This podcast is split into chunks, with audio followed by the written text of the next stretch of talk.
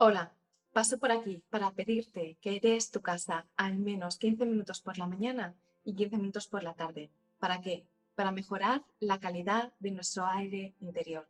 Te dejo con un extracto de la entrevista que le hice al doctor Nicolás Solea que lo explica muy bien.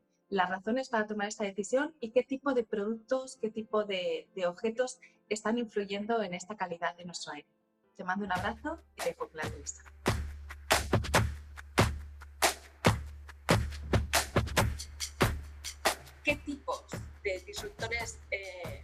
Eh, nosotros encontramos o podemos estar en contacto en nuestro día a día en el hogar?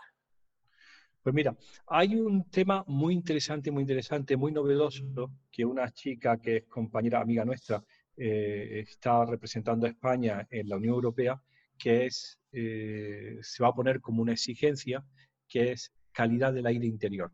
Calidad del aire interior, indoor air quality, el indoor. Eh, se ha hablado mucho de contaminación atmosférica. España es un país con muy buena tradición en eh, investigación a ese respecto, en Valencia, en, eh, San Sebastián, en Barcelona. Hay muy buenos grupos que han estudiado calidad del aire y su relación con enfermedades respiratorias, con cáncer, con desarrollo neuroconductual. Y ahora se ha visto que también es muy importante la calidad del aire interior y esa calidad de aire interior está mm, eh, condicionada pues, por compuestos orgánicos volátiles, lo que desprende el sistema de calefacción o sobre todo el sistema de eh, cocina, si es una cocina de gas, y puede haber hidrocarburos aromáticos policíclicos, eh, la contaminación del tráfico exterior, todo eso más o menos conocido.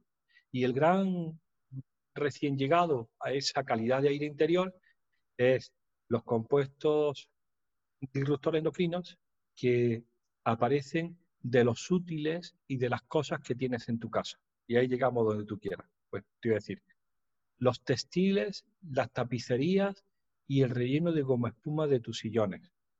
Textiles, tapicería y goma espuma tienen un componente muy importante que es los retardantes de la llama, tú sabes por experiencia que la goma espuma, la ropa ardería muy fácilmente porque es muy inflamable, es sintética, hecha por compuestos derivados del petróleo y muy, muy inflamable, pero no arden.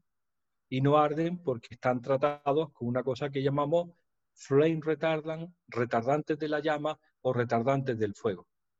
En general, la molécula elegida para eso era un compuesto bromado, un polibromado, porque el bromo, cuando sube la temperatura, tiene la habilidad de atrapar el oxígeno y las cosas no echan llamas, no arden. Desde el punto de vista de la seguridad, es enormemente un beneficio porque han evitado que cuando antes, no sé si te acuerdas, ardía la mesa camilla con el brasero y el televisor se convertía en una bomba incendiaria. Ahora no. Ahora el televisor se carboniza y no echa ni siquiera humo. Es decir, son elementos muy inflamables dentro de la casa que dejaron de serlo. Eso es gracias al abuso de compuestos polibromados. Pues bien, esos compuestos polibromados, a ver, está sentada, ¿no?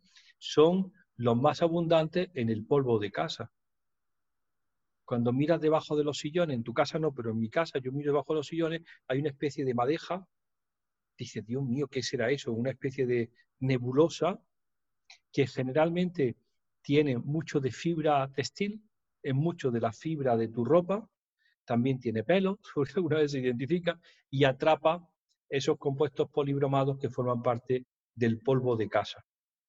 También están en ese polvo de casa, pues, compuestos perfluorados o compuestos volátiles que se han ido precipitando, de tal manera que el aire interior, el polvo de casa, se han convertido en una fuente muy importante de exposición a esos compuestos químicos.